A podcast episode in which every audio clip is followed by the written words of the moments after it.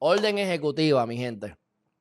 Como siempre, vamos a tener los, los, ánimos caldeados, vamos a tener oposición, van a haber unos que van a estar a favor, van a haber unos que van a estar en otro, ¿verdad?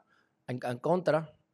Yo obviamente estoy a favor de la apertura de la economía, ustedes lo saben. Eh, así que en general estoy a favor de esta orden ejecutiva hasta cierto punto, porque fue mínimo el impacto, pero obviamente yo puedo entender que la gente de los restaurantes están tronando porque les vuelven y les bajan otra vez el porcentaje. Así que lo más, ¿verdad? Lo más que ocurrió, lo más importante entrar en esta orden para mí, es que la capacidad de los restaurantes y los negocios y demás, incluso hasta, hasta agencias de gobierno que, reciban público y demás, eh, tienen que ser distanciamiento de 6 pies y de 50% que ya estábamos, los redujeron a 30%. Así que, pues, sí, eso es un problema, pero eh, hay, más, hay más contagios. Ahora estamos todos los, ahora están todos los, municipios, 64 de 68 municipios rojos. Ahora hay una variante surafricana. o sea, o sea, bueno, pues está bien, pues vamos entonces a comportarnos, tú sabes. Pero realmente, ¿por qué tenemos que sacrificarnos nosotros por dos o tres que se van a hacer competencias de, de motoras, que se van entonces a, que, piden dispensa y que el gobierno, ahí sí estoy en contra, que el gobierno les da dispensa. A la semana pasada, habían, había, a principio de semana, ya habían otorgado sobre 1.500 dispensas. Dispensas es equivalente a un permiso, es un permiso para que puedas eh, tener una actividad, una boda, una junta, asamblea, una fiesta. Entonces, si tú me vas a decir a mí que yo no puedo salir porque está todo chavado la contaminación, pues entonces, pues no des dispensa. Ahí digo yo, ve, si vas a estar en esta, no des dispensa, hazlo completo. Porque si vas a bajar las, cosas a 30%, pero vas a dar 1.500, 2.000 dispensas, porque han seguido dando más dispensas, pues ahí, está el contagio. Entonces, ¿quién está corroborando? ¿Quién está corroborando que eso se cumpla el protocolo? Porque parte del protocolo es toda persona que vaya a esa, actividad tiene que hacerse una prueba con 72 horas de, anticipación y, entregarla como que está negativo. ¿Ok? ¿Quién está corroborando que eso ocurra? ¿Entiendes? Ahí es que se contagia todo el mundo. Si acaso se van a contagiar, o sea, la, la, soga va a picar por lo más finito. Y ahí está lo más finito, tú sabes. Así que dicho eso, lo otro que no estoy tan de acuerdo, pero está pasando y, tampoco sé cómo lo van a controlar. Lo podrán controlar en Isla Verde, en San Juan, pero cómo lo van a controlar en el resto de la isla, fuera de San Juan, no sé. No sé. Se permiten que vayas a la playa, pero si tú no estás en el núcleo familiar, whatever that means, si ustedes saben mi opinión sobre eso, pues entonces tienes que tener 6 pies, 10 pies de distancia. Si no me equivoco, son 10 pies, lo vamos a buscar ahora, son 10 pies. Y no puedes beber alcohol. ¡Ay! Que no puedes beber alcohol. Bueno, yo, mi gente, les tengo que admitir que estoy en una dieta y en unas cosas de mental para fortalecerme mentalmente. Como llevaba tiempo dándome mis palos bien chéveres durante la fin de semana, había engordado como 8 o 10 libras. Y llegó el momento de retomar lo que había hecho el año pasado. No estoy bebiendo alcohol, así que mi plan ya no del alcohol. Eh, por lo menos no voy a beber alcohol por los próximos 70 días más. Llevo cuatro días, en, digo, llevo sin beber como dos semanas ya. Pero, pero desde que empecé a hacer una, actividad específica, que lo comparto con ustedes después, por si acaso se pompean, se motivan a hacerlo, no alcohol, una dieta estricta de baja, bajo o cero carbohidratos, siempre hay algo por ahí, pero o bajo carbohidratos haciendo ejercicio dos veces al día. Mientras yo dejé de beber y estoy haciendo las caminatas y un poquito de, de, cardio dos veces al día y en siete días bajé 12 libras, mi gente. Whatever. Así que para que ustedes sepan. Pero si estás en las playas, pues no se permite beber. No hay beneverita ni se permite beber. Eso va a estar complicado. Eh, así que vamos a ver. Eh, sobre el mismo tema, tenemos aquí a Sore, a Sore la asociación que tiene que ver con, la, con los restaurantes. Y entonces, pues ellos están quejándose, pues, pues ellos, van a estar quejándose siempre. Así que, y yo estoy de acuerdo con ellos en la mayor parte de las veces. Algo interesante que dicen en la noticia es cuando los entrevistaron, es que están diciendo que el foco, el foco mayor es en, los restaurantes, en, en, los centros comerciales, etcétera. Pero no hay una data real que establezca que eso es así. Porque cuando tú te contaminas, tú dices, ¿dónde tú fuiste ayer? Bueno, pues ayer estuve en el mall, ayer fui para la playa, y comí en tres restaurantes los últimos dos días. Ah, pues son restaurantes. O sea, no, hay, no hay, una, no hay una evidencia que diga, ok, mira, esta data, sí, es de aquí que están se está contaminando en los restaurantes. Así que me parece interesante porque realmente ustedes saben que la data no existe bien, no, está bien, o sea, no está bien documentada.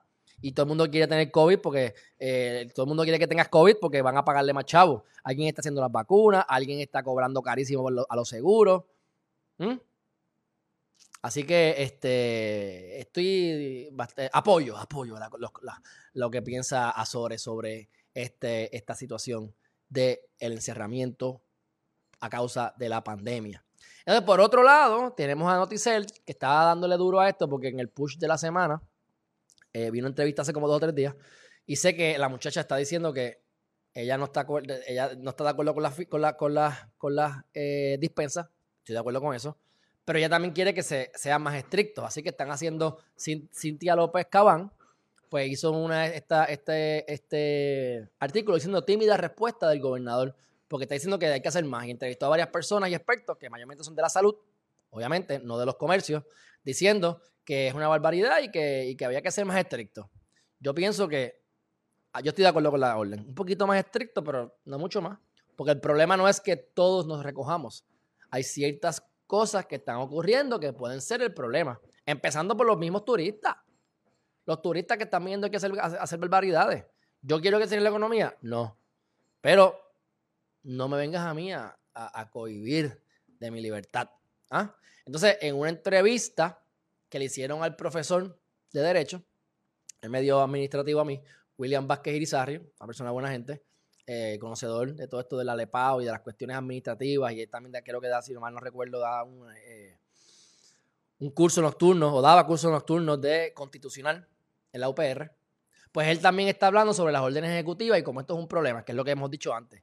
Hay muchos tipos de órdenes ejecutivas, no todas las órdenes ejecutivas tienen que ver con el COVID, obviamente, pero hay muchas órdenes ejecutivas que yo he estado tenazmente en contra, como por ejemplo la orden ejecutiva que dice para los permisos o para la infraestructura o para la, emergencia esta de, la, violación de, los derechos de las mujeres, de, matando a violencia de género, lo que sea, que después no fue de violencia de género, pero ese tipo de orden ejecutiva a mí me causa problemas y específicamente la que vamos a hablar de la infraestructura, porque lo que dice aquí William, que estoy totalmente de acuerdo, es, oye, si tú estás partiendo de la premisa de que el gobierno es ineficiente y por eso hay que hacer una, una para las escuelas, para los permisos, lo que estás es para robar. Pues como yo lo hago mi trabajo, ahora yo me premio. Y ahora yo puedo contratar personas sin tener, o compañías, sin yo tener que pasar por el proceso de subasta y por los procesos cotidianos. Eso es una barbaridad. Eso es, una, eso es un arma blanca o pase por ahí para abajo para robar. Para robar por ahí para abajo. Y ustedes van a ver que esto va a salir a explotar. Cuando estemos ya terminando el cuatrenio, y ustedes van a empezar a ver todas las barbaridades que van a salir de estos tiempos ahora con estas famosas órdenes ejecutivas que no tienen una base clara legal. Y ese es el problema, no hay una base clara legal. En el caso de las órdenes ejecutivas que tienen que ver con la pandemia, siempre se basan en la ley 20 eh, de 2017 que es la del Departamento de Seguridad Pública, estoy totalmente en desacuerdo y realmente tú no puedes, una ley no puede ir por encima de la Constitución. ¿Qué es, una, que es un núcleo familiar? Se lo han inventado y el que me arreste por estar cerca de alguien que no es mi núcleo familiar, pues iremos a impugnarlo a la, corte. Ah, no me va a pasar a mí, porque yo no estoy casi ni saliendo ni me interesa. Y ustedes saben que yo vivo en mi paraíso, en mi, en mi, en mi, amanecer del sol, en mi atardecer del sol, en la playa, o sea que... Y ahora que no estoy bebiendo menos, ¿ves? Pero, pero es, un, es, un, es un riesgo y es un problema. Y aquí está dicho por quién? Por un abogado, licenciado, profesor que se dedica a estos temas. Así que ahí lo tiene. Este, él dice que él dice que hay dice, tres retos legales y de política pública. ¿Qué es lo que debe hacer el gobierno cuando, cuando va a hacer una orden ejecutiva? Pues tiene que establecer, él le sugiere que, establezcan esos criterios y límites. Pues claro, no se mande la policía cuando de arresto y demás. Enfatizar la base legal que usualmente la base legal, yo nunca estoy conforme con las bases legales que están utilizando, y reflexionar sobre si esto es saludable o no. O sea, si tú estás diciendo que porque el gobierno es ineficiente, tenemos que ahora brincar lo que es la subasta, pues en qué otros lugares estamos, nos están violando los derechos porque estamos siendo ineficientes. Porque llega un punto que si, si tú premias al gobierno o el mismo gobierno se premia a sí mismo por ser ineficiente, pues entonces es bueno ser ineficiente. Es lo que pasa con las cuestiones del COVID con Nueva York y con California. Los peores estados bregando con el COVID, los más fondos que reciben y los más impuestos que cobran. Y todo el mundo está yendo. Está yendo. O por lo menos la, gente, los más, los que tienen empresas, se están yendo a Texas y a Florida. Así que eso de estar premiando al mediocre es un problema. Para lo que les interese, aquí está la orden ejecutiva. Está en. Vayan a base cero y cualquiera de estas noticias que yo he leído, todas copian eh, la orden ejecutiva. Y, y, esto ya lo hablé, pero para, lo dejé aquí para esto nada más. Las playas. Playas balnearios, marinas y cuerpos de agua. ¿Ves? No pueden tener aglomeración y en efecto son, como dije ahorita, 10 pies de distancia entre los bañistas que no sean de la misma unidad familiar en el área, en la arena y en el agua. ¿ah? No obstante, aquí que viene lo del alcohol, no obstante, se prohíbe el consumo de bebidas alcohólicas. Ellos pues, como reconocen el, los CDC, al consumir alcohol, puede reducir la capacidad de la persona, puede reducir la capacidad de la persona de adherirse a las medidas de seguridad. En otras palabras, te vas a emborrachar y te vas a poner a hablarle a la gente aquí a violentar su espacio personal por la borrachera. Pero pues sí, eso tiende a pasar, pero también tiende a pasar cuando la gente está sobria. Así que, pero bueno, eso es lo que hay.